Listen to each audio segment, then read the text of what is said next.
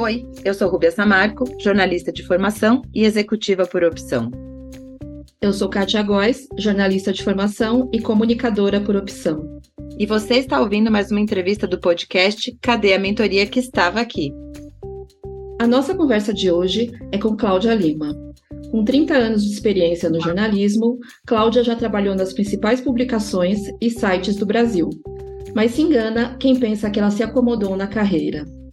Hoje em dia, ela tem uma newsletter para mulheres negras de 40 e 50 a mais e é jornalista no núcleo de conteúdo Pauta e Pesquisa do programa Saia Justa do GNT.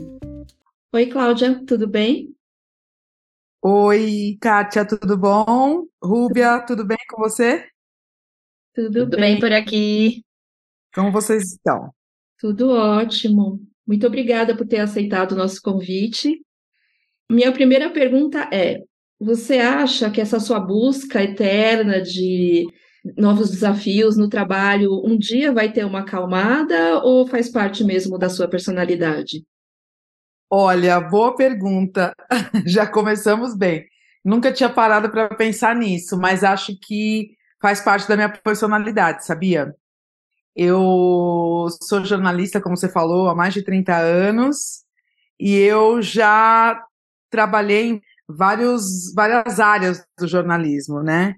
Eu comecei como jornalista de música, com 19 anos. Eu costumo falar que foi o meu melhor emprego da vida. E é, eu trabalhava na revista Bis. Eu era, é, eu fazia uma coisa que chamava as fichas do rock, que basicamente eu passava o dia lendo biografias de todas as bandas que eu amava e aí eu tinha que escrever sobre isso, as, né, a biografia das bandas, dos artistas, quantos discos tinha lançado, né, na época, discos, né, é, os, os, vídeos, a videografia deles e tal. E eu fazia isso, assim, era o maior prazer da minha vida, assim. Eu me lembro que tinha um amigo que trabalhava comigo respondendo as cartas dos leitores. E aí, a gente era muito novinho, assim, e um dia ele virou para mim e falou assim: Clô, é, nossa, eu recebi o, o, o, salário. Você não acha que a gente ganha muito para a gente fazer o que a gente faz? Porque era isso, não parecia trabalho, parecia diversão, entendeu? Então, assim, eu trabalhei com revista de música, depois trabalhei com revista de criança, trabalhei numa revista super popular, que é a Ana Maria, trabalhei em revista de fofoca, que era, que era a Contigo, Trabalhei na Capricho, trabalhei na L, trabalhei na, na gravadora Trama, que foi quando eu voltei a trabalhar com música também. Depois eu fiquei na, fui para a Trip, onde eu fiz os sites da Trip, TPM e das Lu, e o programa de rádio. E aí eu saí de lá e fui para o UOL. E depois, eu, aliás, eu fiz a revista da Gol, depois eu saí de lá e fui pro UOL. Aí, depois do UOL, eu, respondendo a sua pergunta diretamente, eu estava um pouco cansada do jornalismo, estava cansada de redação, e aí, no último ano do UOL, nos dois últimos anos do UOL, eu comecei a fazer bolo, que é uma coisa que eu amo. E aí, eu acabei saindo do UOL e falei, quer saber, eu tô cansada de redação, eu vou ser confeiteira. E aí eu virei confeiteira, comecei a, a fornecer para uns cafés, tal, não sei o que, já tava. Começou na época do UOL isso. Aí eu já tava, sei lá, tipo, com cinco cafés e fazia bolo é, para pessoas que pediam, assim, né? E aí eu comecei a estudar isso, que é uma coisa que eu adoro, cozinhar. E aí eu comecei a estudar é, confeitaria e aí é isso, fazia bolo para festa, fazia bolo para casamento. E até que a Ellie me chamou de novo para trabalhar. E eu, assim, confesso que eu não pensava mais em voltar para redação quando eu recebi esse convite. E aí eu fui super feliz, amarradona, assim. E era uma, é uma redação é, super, que foi super acolhedora pra, comigo, assim. Só que, infelizmente, a editora Abril fechou dois meses depois. Aí eu fiquei desolada, fiquei super mal, Mas aí, logo depois de alguns meses, surgiu a oportunidade de trabalhar na Vogue. E aí eu fui, fiquei lá até o começo de 2020, e aí eu fui para o Saia Justa, trabalhar com TV, que é uma coisa que eu amo, que eu adoro também, e que eu nunca tinha feito. Era uma coisa que eu sempre tinha pensado, ah, um dia eu quero trabalhar em TV e tal. E aí eu fui e tô no Saia até hoje, mas voltei a ser editora convidada da Vogue do Sua Idade, do Vogue Sua Idade, que é um canal que é voltado para mulheres de 50 a mais. E aí, no meio disso, eu resolvi montar minha, lançar minha newsletter também, que chama-se Iabás.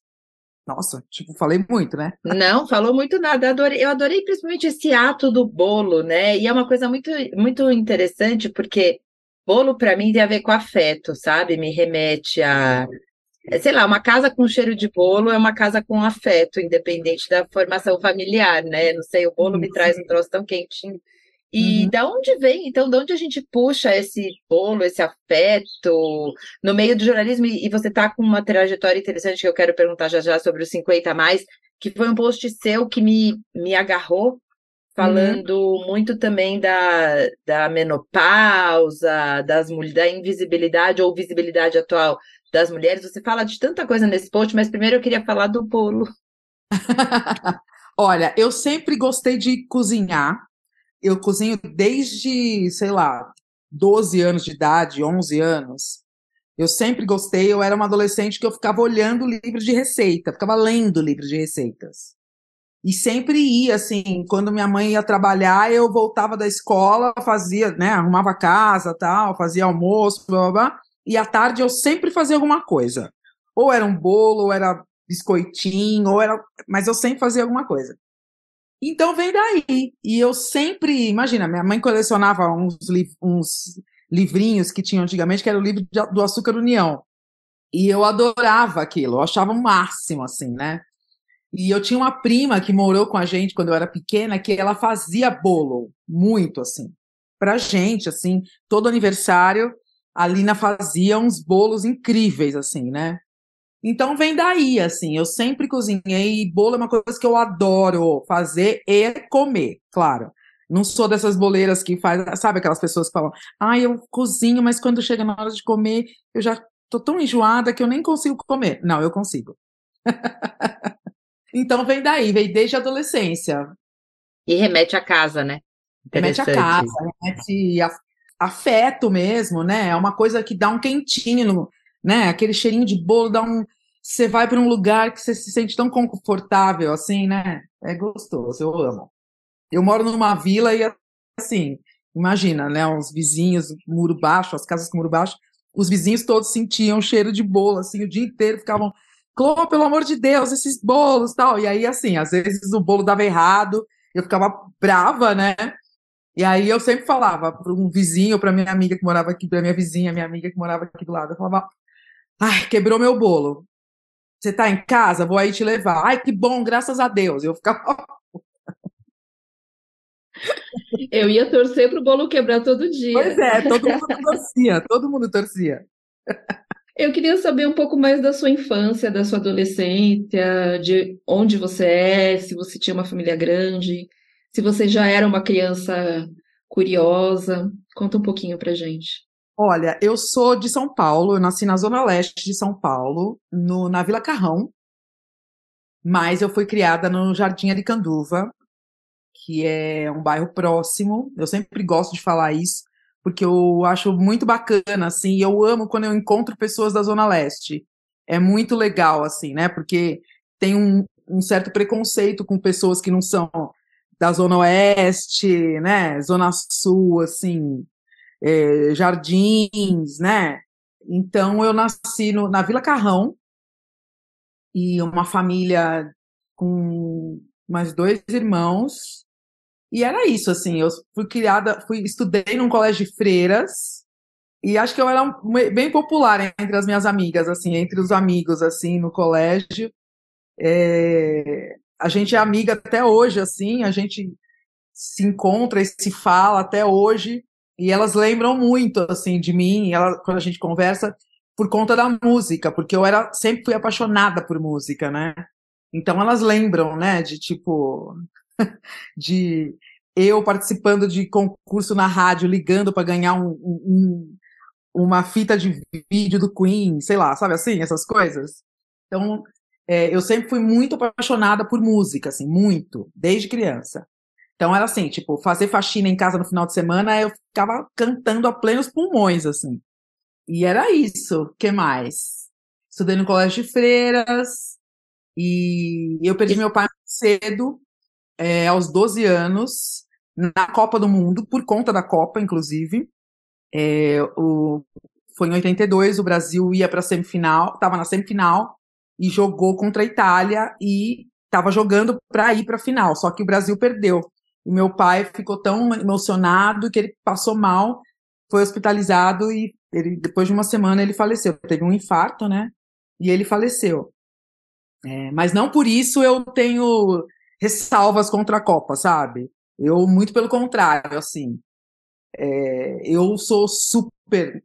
Tô aqui falando com vocês, a televisão tá ligada no jogo e eu vejo o jogo do Brasil, eu fico muito nervosa. Essa semana até fiz um post Aliás, na, na, na, estreia do Brasil, eu fiz um post falando que eu estava tão nervosa que eu não consigo ver. Fui, levantei, fui dar uma volta, fui lavar uma louça para dar uma acalmada, assim. E alguma coisa da sua adolescência, tipo, levou para o jornalismo? A gente queria também puxar esse fio, né? Onde entrou a música muito legal. E, aliás, uma pessoa que gosta de música é uma pessoa sempre adorável, né? Repertório musical na vida é, perfuma a vida das pessoas, digamos assim, né? Entendo então a referência das suas amigas contigo. É, e o jornalismo, onde entrou nessa adolescente conectada? Por causa da música. Eu amava, quando eu era adolescente, eu amava o, o Ira, a banda. Vi um show do Ira uma vez, adolescente, e eu me apaixonei pela banda. E aí eu queria escrever sobre isso, eu queria escrever sobre as bandas que eu mais amava na vida. Né? O Ira era uma delas. Eu tinha até um. Eu junto com uma amiga, eu montei um fã-clube do Ira, é, que acho que era meio ensaio disso, assim, sabe? De, que a gente é, fazia um jornalzinho para dar, para mandar para os sócios e, se, e, e, falava com várias pessoas de, de lugares diferentes, de São Paulo, do Brasil, que mandavam cartas, sabe assim? Então, foi, com certeza, foi por conta da música. Eu queria mudar e o mundo falando de música, sabe? E mostrando como aquelas bandas eram incríveis, assim.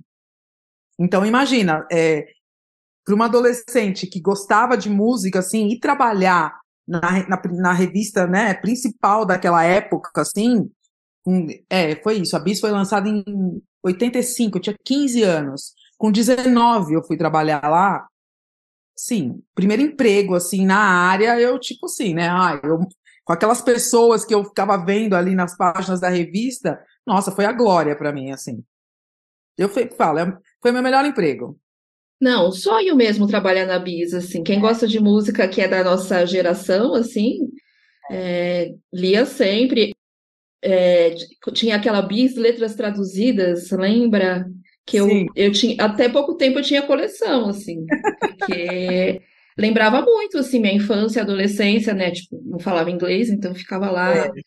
tentando... e as, aquelas fichinhas do Fisk, né, que vinha com a, com a letra da música. Fisk Gente, é uma, as fichinhas do Fisk né? eu tinha todas que eu pudesse é, ter. Gente. Muito bom, voltei no tempo agora, muito legal. Bom, eu e a Rubia faz mais de 20 anos que a gente está no jornalismo também, e a gente percebe muita mudança, né, de quando a gente estava na faculdade até agora. E, e para você, o que, que você acha que o jornalismo mudou nesses 30 anos de carreira? Ai, mudou muito, né?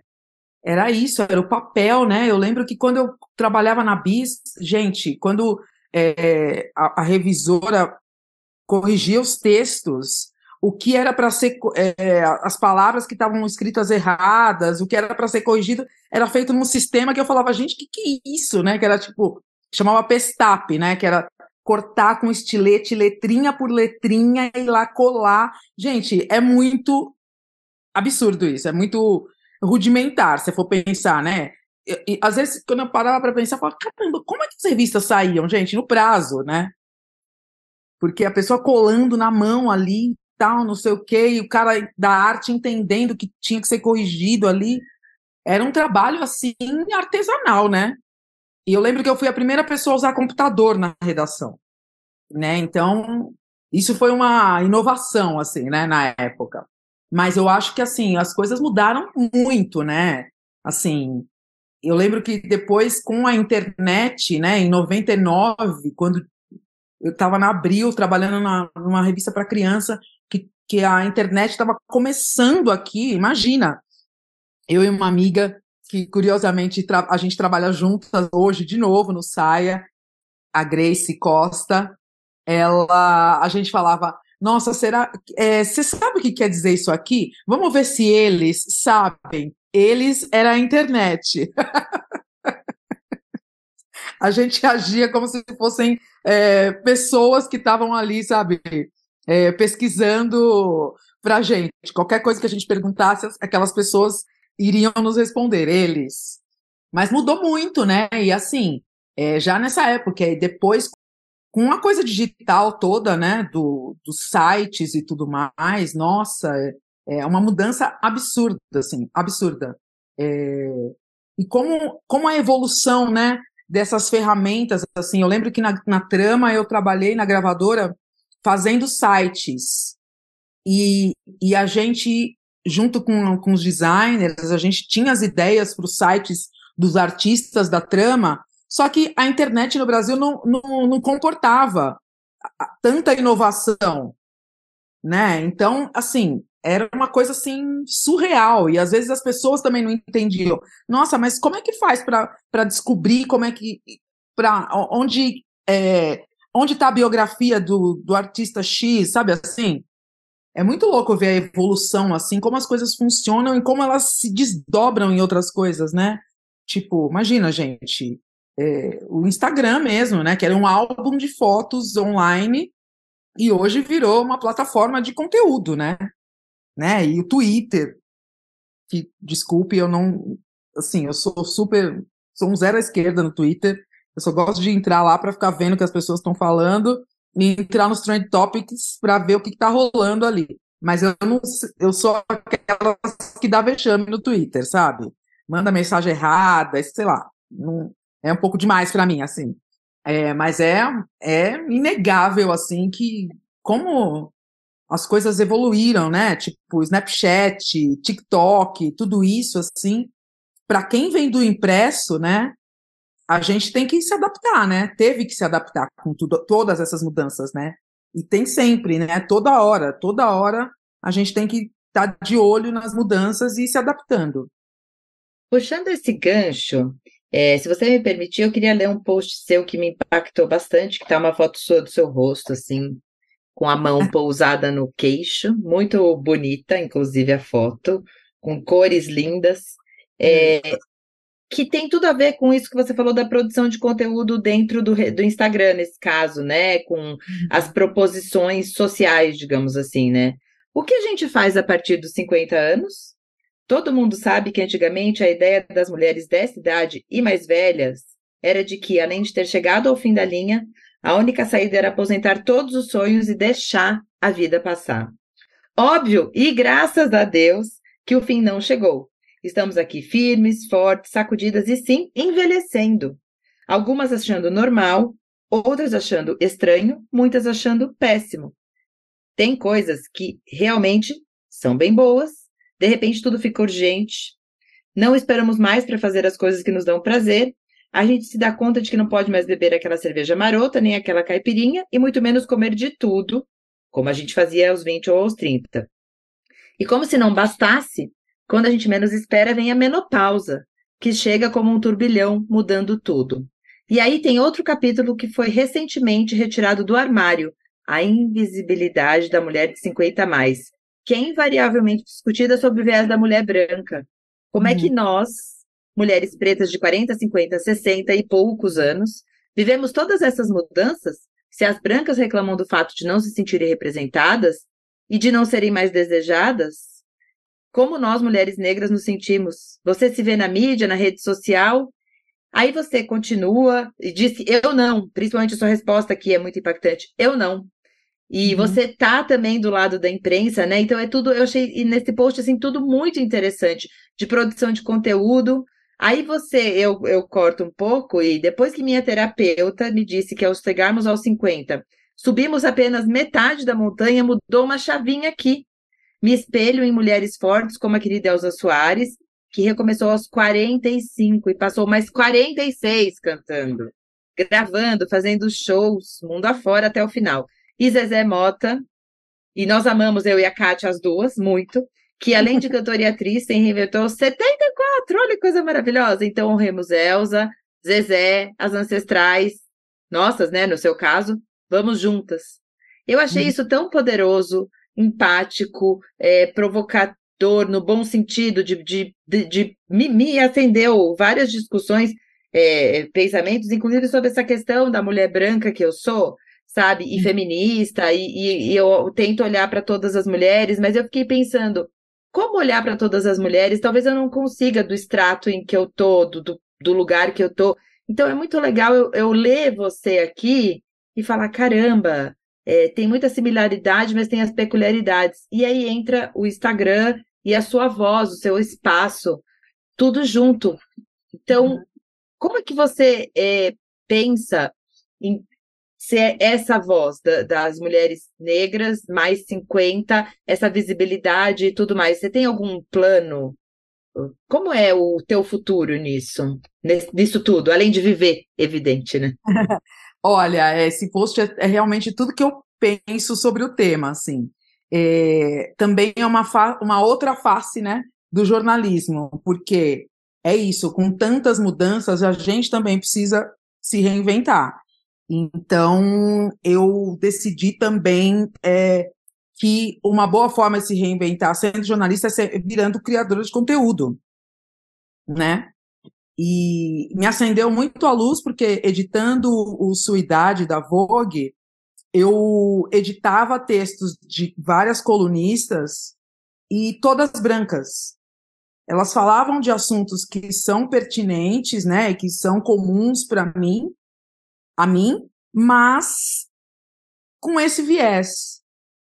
Então, assim, não tem. Não, eu não, não, conhecia até então nenhuma outra mulher negra falando desse assunto, falando de como é ter 50 anos sendo uma mulher negra, né? Como que né? E assim, é, assuntos.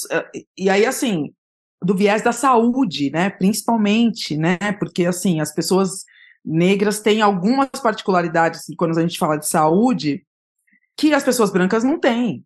Então, as pessoas negras são mais é, propensas a ter anemia, por exemplo, a ter problemas cardíacos.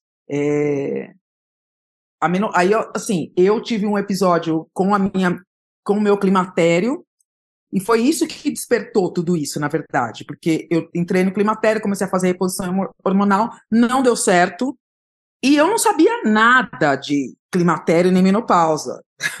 Eu lembro que eu brincava com uma, uma com a, uma, uma, amiga, Suzana Barbosa, diretora de redação da L, que era assim, como, mas gente, o que, que a gente faz? Assim, Suzana, não sei, como é que é isso, tal, não sei o que. A gente brincava, que a gente não sabe, falava assim, né, tipo, o que acontece? Meu Deus, ai, agora? Tô com 48, ai, tô com 49. Meu Deus, mas como é que é? Quando começa, será, hein? Será que que, que dá?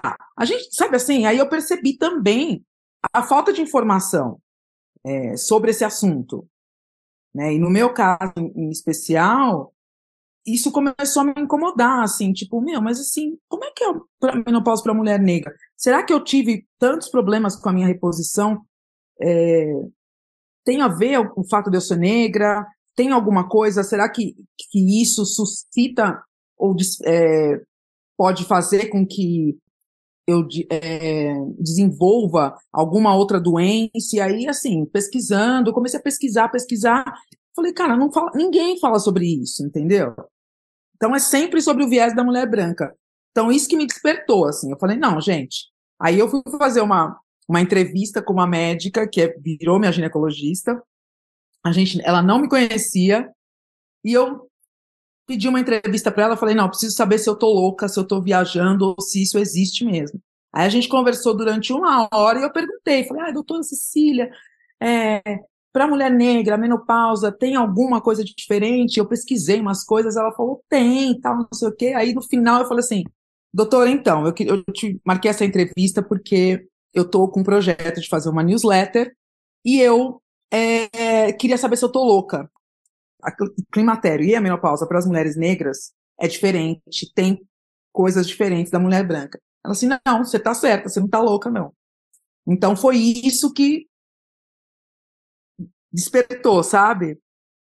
E, e de falar mais sobre isso, né? Assim como eu não tenho, não, não tive referências de mulheres negras falando, eu queria que outras, eu quero que outras mulheres tenham, entendeu? E mesmo as mulheres mais novas, né? Porque é... já é um tabu, né, a menopausa é, geral. Pois é. Herói, assim. É. E essas nuances, as diferenças, as diferenças para as pessoas, né? Entra no tabu do tabu, então, né? É, e eu, assim, como eu não uma, uma mulher não branca, eu penso muito nas outras pessoas, entendeu? Então, assim, como é a menopausa para uma mulher asiática? Existe alguma diferença? Para uma mulher indígena, sabe? Como é? Ninguém fala sobre isso. Tem pouquíssimos estudos pra, sobre a menopausa da mulher negra, o climatério e a menopausa da mulher negra. Nos Estados Unidos tem estudos, mas assim, são muito poucos. Muito poucos. Então, assim, é, eu fiz um evento do Vogue Sua Idade em que eu perguntava, eu falava, gente, a menopausa saiu do armário agora, né? Eu, primeira vez que eu usei essa expressão, sei lá, foi usada, assim, falei, gente, a menopausa saiu do armário. Então, assim, como é que é a menopausa? A gente sabe como é a menopausa no geral, mas como é que é a menopausa é, para mulher negra, para mulher asiática, para mulher indígena, para as pessoas trans. Ninguém fala disso. É um assunto que, assim, né, não, se, não, não existe. Então foi isso que me, me instigou, assim. Não, muito legal esse seu projeto, porque realmente é, é eu nunca tinha parado para pensar que pode ser diferente para mim, que sou asiática, da Rúbia, que é branca, de você, que é negra. Né? né? a gente, a gente fala de menopausa no geral, assim, né? Da impressão que todas têm os mesmos sintomas e o tratamento é o mesmo, né? E não é. Uhum. Óbvio que, né, os sintomas são diferentes de mulher para mulher, tal, mas existe alguma particularidade das raças que, que faz com que isso seja mais intenso ou menos intenso, sabe, que ocorra de maneira diferente? Uhum. É. E, te, e, teve alguma coisa que você descobriu fazendo essa newsletter que você falou, nossa, isso ninguém fala sobre isso? Por exemplo, fogacho. É, todas, quase todas, né? As mulheres têm fogacho, é uma das coisas que as pessoas mais reclamam sobre menopausa. As mulheres negras têm, acho que 19,5 é, vezes mais fogachos do que as mulheres brancas, por exemplo. Isso é uma pesquisa que eu vi é, de, um, de um lugar chamado Swam, nos Estados Unidos. E foi isso que eu levei para a médica, para minha médica, a doutora Cecília Pereira, porque, que é uma médica negra, e eu procurei uma médica negra porque falei, eu preciso saber com alguém que seja parecido comigo, entendeu? Então, essa é uma das questões, né? É... Só desculpa te cortar, tem muita gente que me critica porque eu procurei uma gineco mulher. Uhum. É, e eu não tenho preconceito com homens médicos de forma alguma, mas é que eu acho que a gente tem umas questões que é, você vai falar para ela, sei lá, parece que a dor tá te empurrando para baixo, ela vai saber exatamente onde tá te empurrando para baixo. O homem que estiver escutando isso não vai entender o que, que é a dor do, no, da cólica que tá te empurrando para baixo. Vocês duas, ninguém tá vendo o vídeo agora, mas vocês duas balançaram a cabeça, ou seja, nossos úteros fizeram isso, né? Então, não é preconceito, mas eu queria que a, a médica, eu, eu falasse assim e não tivesse que explicar. É, é pela uhum. empatia, sei lá, é, é, esse o ponto. Então, desculpa te interromper, mas eu lembrei disso. E eu acho que a gente tem todo o direito de procurar uma mulher que cuide da saúde feminina da gente. E ponto. Uhum. Né? E eu acho que, assim, você falou do, da pobreza menstrual, é, eu acho que isso jogou luz, né, na, na, questão da menstruação, que também é um assunto super tabu, né? As meninas ficam menstruadas, muitas, né, e ficam com vergonha disso, né? E, e eu acho que, assim, depois da. e jogou luz na menstruação, na conversa da menstruação mesmo, né? De, da necessidade de ter é, políticas públicas para fornecer absorventes, né? E mesmo educação a respeito do tema, né? É... Agora é a vez da menopausa, já veio na esteira, sabe? De as mulheres falar, falarem mais sobre isso. E, e contar mesmo, e dividir experiências, sabe? Porque antes era um assunto que não se falava, gente. Né? E a gente tem que falar, né? Porque às vezes até isso também que me incomoda, às vezes, né? É, até a classe médica também, né? Às vezes eu sinto que não tem muita. que é um assunto que, gente, ficou tão embaixo do tapete. É, e isso, né? A sentença de morte que vinha com isso, né? De fim da vida, né? Acabou sua vida, você não vai mais transar, você não vai mais sentir nada, você tá com 50, beijo, tchau. E não é nada disso, né? Muito pelo contrário. Eu queria puxar mais um post. Quem não segue ela né, no Instagram, gente, por favor, siga, porque tem uns textos incríveis, assim. E tem um que você fala da idade, que você fala que quem, quem sempre foi em show, quem sempre foi em festa, vai continuar indo mesmo com a idade. Só que a gente vai ficando mais seletiva, né? E vai falar não quando não tiver afim, não, não vai mais por obrigação, né? É, eu queria uhum. saber se falar não para você é, já foi um problema e se a maturidade trouxe essa liberdade para você. Olha, ainda é um problema falar não, né? Eu acho que assim, a gente no geral, brasileiro, acho que no geral tem problema em falar não, né? A gente acha que a gente está ofendendo a pessoa, né? Né? A gente leva muito pro, pro lado pessoal, assim. É, eu tenho problemas em falar não, super, é um exercício, assim, para mim. É um, é um exercício, porque junto com falar não vem a culpa, né? Que exatamente disso, de você tá, ai meu Deus, a pessoa vai ficar chateada comigo, tal, não sei o quê. Mas é um exercício, eu acho que, e com a idade isso vai ficando mesmo mais assim, exacerbado, assim, essa coisa de você falar não e fazer o que você quiser mesmo, né? Você não precisa muito mais é, agradar, você não está mais tão preocupado, né? Eu acho, em agradar as pessoas, assim, né? E a gente começa meio a usar muito aquela metáfora do avião, sabe? De que cai a, a máscara, você tem que cuidar de você antes de cuidar dos outros. Eu estou muito pensando nisso ultimamente, assim. Porque acho que é isso mesmo, né? O que, que eu quero, né? Então, acho que é bem por aí, assim, eu, eu procuro exercitar isso, sim, o máximo que eu posso.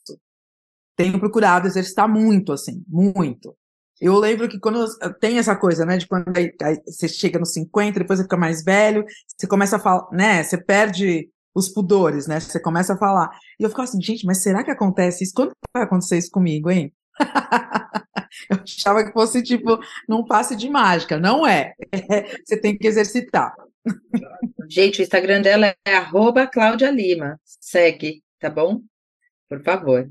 E olhando o Instagram, assim, tem, tem conteúdos incríveis de fato, assim, de tudo quanto é tipo, não só do, do, do 50 a mais, né? E inclusive você colocou aqui seu, um dos seus últimos posts foi com aquela senhora sexóloga Sue Johansson, né? Uhum. Que nos anos, início dos anos 2000, eu achava que era 90. Ela é, falava, tirava dúvidas, You got a question? Eu lembro que era muito o bordão dela, né? E, e olha só, né? A gente de lá para cá, ainda alguns pudores, né? Que a gente ainda, sei lá, tem algumas coisas que voltaram a ser mais tabu, né? Uhum. Tanta coisa que a gente não para de falar. Ashley Graham, durante o lançamento do calendário Pirelli, falou sobre isso. Que para as pessoas é, que não têm o corpo padrão, né? poucas, pa, padrão da passarela, ela estava se referindo às passarelas, poucas marcas realmente têm roupas que são confortáveis e bonitas, né? E ela fala: Eu comecei minha carreira há tanto tempo e eu comecei falando sobre isso, eu estou falando ainda sobre isso, entendeu? E é inacreditável, né? É inacreditável, é inacreditável, mas sim, é, ela tem que falar, né? E, e ela vai, ela, ela é representante de marcas, né? Uhum. E é isso, fazem, é, ela fala, fazem para mim, às vezes não, não para todos. Ou seja, os corpos, né? A gente ainda tá padronizado, né? É verdade. Você falando da Ashley Graham, é engraçado isso, né? Essa coisa do mercado plus size, né? Que você vê as mulheres, né? Quando são modelos plus size, elas são sempre aquela mulher gorda com corpo violão, né? toda gostosa, como eles dizem, como diz por tem aí. Tem medida, né? Já tem até uma medida padrão, ah, né? É? Não, então, é isso, né? Tem um padrão para ser gorda, né? Então, assim, é, é muito louco, assim, né? Você não consegue. A pessoa não, não se, se enxerga nelas, óbvio, porque elas são incríveis, são mulheres maravilhosas e que lutam por uma causa que é super, cara, super necessária, mas é isso, às vezes a pessoa, e quem não é, não tem o corpo violão, né?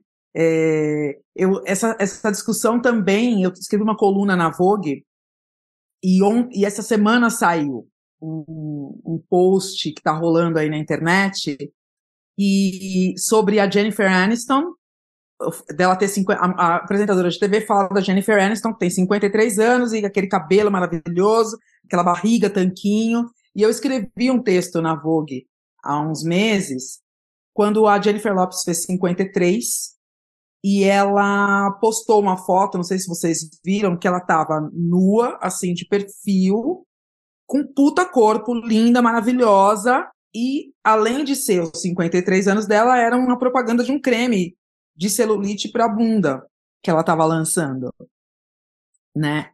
E aí eu lembro que eu tava fuçando no Instagram e tal, e me deparei com essa foto, eu tomei um susto, assim, falei, nossa, achei aquilo assim, né, quando a, a gente está falando tanto, né, de dos corpos normais, de normalizar todos os corpos, né, e aí eu vi aquela imagem assim, falei, nossa, foi uma coisa assim impactante para mim, né. E aí eu escrevi um texto falando sobre isso, que eu adoro, eu adoro a Jennifer Lopes, eu amo a Jennifer Lopes, amo, acho ela uma, a mulher mais linda do mundo, assim, uma das. É, mas eu fiquei super impactada, assim, porque você olha aquela imagem e você fala, nossa, ela tem 53. Eu falo, cara, as mulheres de 53 que olham aquela imagem falam, meu Deus, né? Eu tô, tipo, o que, que eu faço? Alguém me ajuda, né? E aí escrevi um texto falando que, tipo, isso é uma pressão enorme sobre as mulheres, né? Numa, num momento em que a gente está há tanto tempo falando, né, sobre isso, de se libertar desses padrões todos. E que, puxa, tem tantas mulheres que também são incríveis, maravilhosas. Aí eu citava a Emma Thompson, que fez aquele, aquele filme é, Boa, Boa Sorte, Léo Grande, agora, que ela aparece nua, né, no frontal no filme. É, falo da Viola Davis, que é que tem outro tipo de corpo, que é uma mulher musculosa que, que tipo, gosta de malhar, né? Sei lá, outras mulheres que têm um corpo, né? Sei lá, gente, tem corpo, corpos diferentes. Cara, eu fui massacrada. E aí ontem eu vi esse, esse vídeo dessa apresentadora falando da Jennifer Aniston e falando da Jennifer Lopes, justamente isso, que a gente tem que ter barriga tanquinho agora, pressão sobre as mulheres. Aí eu vi um vídeo aí no vídeo, no mesmo vídeo, corta para o dia seguinte ela tendo que se retratar porque as pessoas caíram matando, entendeu? De novo, as pessoas acham que é, nossa, eu, eu li, tinha posts assim que, tipo, é, comentários que eram tipo, vai para mim, vai se tratar, que inveja, é, agora as mulheres todas têm que ser baranga, deixa ela, e não sei. Então, assim, não é sobre isso, gente.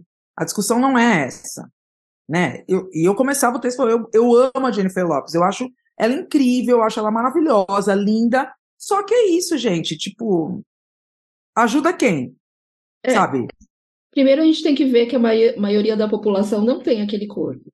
Não tem, é, ela, não tem é tempo, não tem dinheiro, né? Exato. E não vive, não vive do corpo, né? Então. Do corpo, né? E publicidade, gente, muitas vezes, maioria das vezes tem retoque, aquilo não é real né? Exato. E, com certeza o que ela vê na, no espelho dela não é aquilo. Exato. E aí ela fazendo uma propaganda ainda de um creme para celulite, a bunda lisinha, ninguém tem, gente, desculpa. Nem bebê tem a, lis, a bunda lisinha, né? e tá tudo bem, né, gente? Tá tudo bem. Tá tudo bem. É, o problema é a gente ver isso e achar que todo mundo tem que ser igual, né? É, é. que bom que a gente vê, né? Cada vez mais mulheres com, a, sabe, com um furinho na bunda, com uma ondulação na perna, porque você fala que bom, né? Não sou só eu. Que a gente achava que era só a gente, né? Então, sei lá.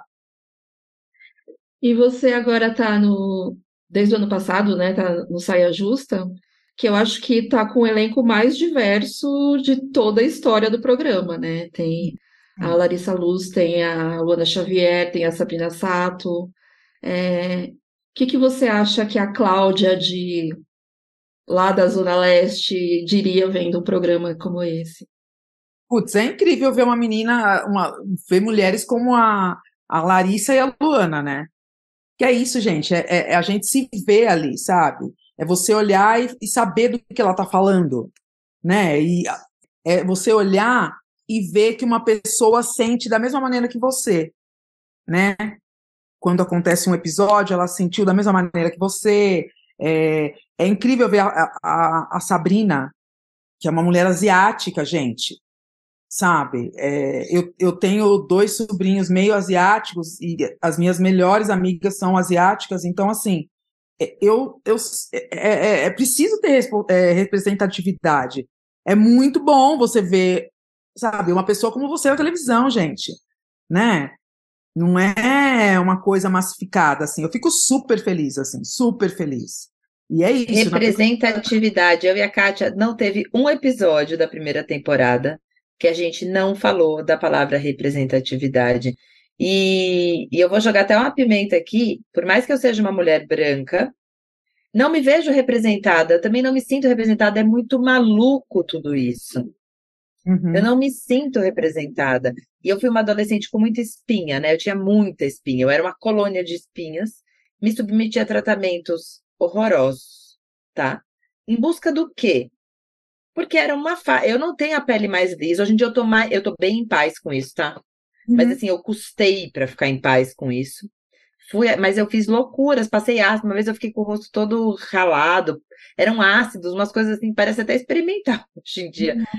Quem, quem, a quem representa, né? Quem se sente representado? Eu não estou entendendo. Aqui nós temos aqui três pessoas diferentes, completamente na aparência, no tipo uhum. de corpo e tal. Nenhuma, e a, inclusive a branca não se sente representada? Não uhum. me sinto.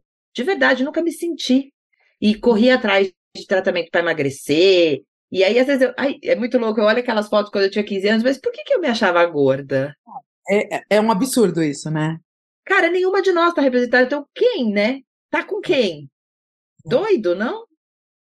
É. Eu fico muito feliz, assim, eu tô super feliz com esse elenco, porque realmente é isso. É, o Brasil é isso, né, gente? Falta, falta uma mulher, faltava uma, uma mulher indígena, assim, né? Mas o Brasil é isso, uma mulher, sei lá, né, gente? É, o Brasil é isso, né? Somos brancos, né? Asiáticos, pretos, amare é, indígenas. Então, assim, é você, é quando você, é como você sair na rua e você vê na televisão as pessoas que você vê na rua. É isso, né? A gente quer ver essas pessoas nas revistas, na televisão, né? Na mídia em geral, né? É isso. Para mim é bem, é bem nítido, assim. É. Eu, eu namorei um francês que, que ele é negro, e quando ele vinha para cá, ele ficava chocado quando ele via a televisão. Ele falou: parece que eu estou na Alemanha. Uhum. Só tem a apresentadora loira. Que, que Brasil é esse, né? Então, é, a gente achava estranho, mas a gente cresceu desse jeito, então para a gente era normal, né? Quando uma pessoa de fora vê isso, você fala: nossa, é mesmo, né? Somos é, Parece que todo mundo é loiro no Brasil, né? É, aí quando você vai a Salvador, que você tá andando na cidade assim, você vê os outdoors com pessoas negras, sabe assim? Tipo, nossa, eu fico assim, sabe? Tipo, nossa, meu Deus, que ótimo, que, que demais. É isso, gente. Tipo, você chegou no Brasil, né? né? Isso é uma coisa que me pega muito, assim, me pega demais, assim. É... A minha e a Kátia também. É, é muito louca essa falta de representatividade nas escolas, por exemplo, de classe média, média alta, né? É uma coisa que eu acho muito louca, assim, como pode, você olha para aquele pátio branco, Não entendo. E aí a gente cai num, num, lugar, num outro lugar que é isso.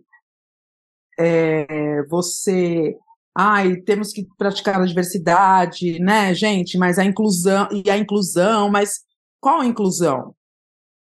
Porque é isso, você chega na escola, você chega no trabalho que só tem você. Eu, assim, eu sou de uma geração em que tinham pouquíssimos jornalistas negros. Vocês são jornalistas, devem saber e lembrar disso também. Pouquíssimos, assim. Eu sempre fui a única na redação.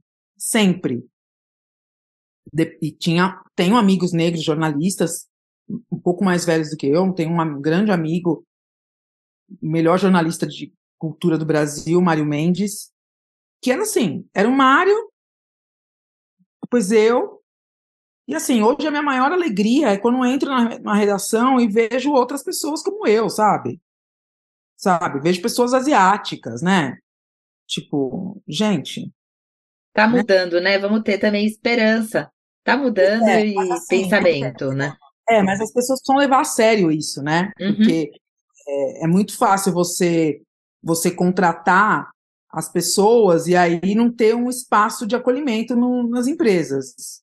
Que geralmente não tem, é só isso, tipo assim, ah, mas nós trabalhamos a diversidade, nós temos aqui fulano de tal que é negro, né? Fulano de tal que é que é asiático, fulano de tal que é indígena, mas assim, principalmente no caso dos negros, é isso, gente, não existe acolhimento, sabe? A pessoa tá lá e e assim, é sempre aquela desconfiança, né, de que, tipo, se você vai conseguir cumprir a função, né, é, a, a barra também é muito alta, né, o sarrafo é muito alto também, né, para as contratações, a pessoa tem que, né, tem que falar inglês, tem que falar francês, tem que falar mandarim, tem que falar, tipo, né, para você, ser, parece que é uma coisa que, assim, você sempre tem que provar que você é capaz de fazer as coisas, entendeu?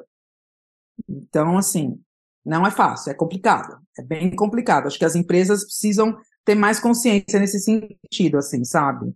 De os RHs das empresas, nesse sentido de ter um acolhimento mesmo para para os funcionários é, diversos, né? E que recado você daria para as meninas que sonham em ter uma carreira parecida com a sua? Que caminho elas devem seguir? Olha, tem que ler muito, muito, muito. A notícia faz parte da vida da gente, não é só escrever, é saber o que está acontecendo no mundo. Eu tenho amigos que falam: Meu Deus, mas você não para de ver isso, de ver jornal, porque eu acordo. Agora eu dei um tempo, porque estava muito, né? Com, depois da pandemia, eu acho que ficou um pouco demais, né? Pandemia, é, o cenário político, eleição. Mas eu acordava e era isso, acordava com telejornal na TV, sabe? Tipo, e, e lendo jornal, né? Olhando na internet, né? É, tem, mas é isso, tem que ler muito, tem que ler muito. E é isso, acho que tem é, também escolher um nicho que você goste, né? Acho que isso é muito importante, assim, porque às vezes acho que mesmo você gostando, tem horas que você fica, né? é, é que nem eu, quis dar um tempo do jornalismo, assim, mas não consegui. Voltei. Mas é isso, mesmo gostando, tem horas que você fica assim, saturado. Então, assim, é importante que você escreva de, sobre algo que você goste, que você entenda, né? Que te dê prazer ali, né? Porque trabalha bastante, jornalista trabalha muito, faz plantão, trabalha de final de semana. Esse é um lado que as pessoas não falam, né? Então, assim, é, você tem que estar muito, muito disposta é, e à disposição, né? A todo momento, praticamente, porque é isso. Você está em casa, é, curtindo a família, de repente, ai, gente, morreu fulano, você tem que ir para a redação, nossa, muitas vezes. Já passei por isso, assim, está no plantão, você vai fazer plantão, ai meu Deus, tomara que não morra ninguém.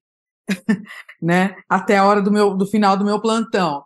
Aí, quando você consegue que isso aconteça, ufa, graças a Deus, não morreu ninguém. Ou se não, você tá lá, alguém manda, chega uma mensagem, morreu fulano de tal. Você fala, caramba, você tem que produzir uma matéria ali na hora, né? Então é isso, você tem que tá, ter muita disposição e disponibilidade.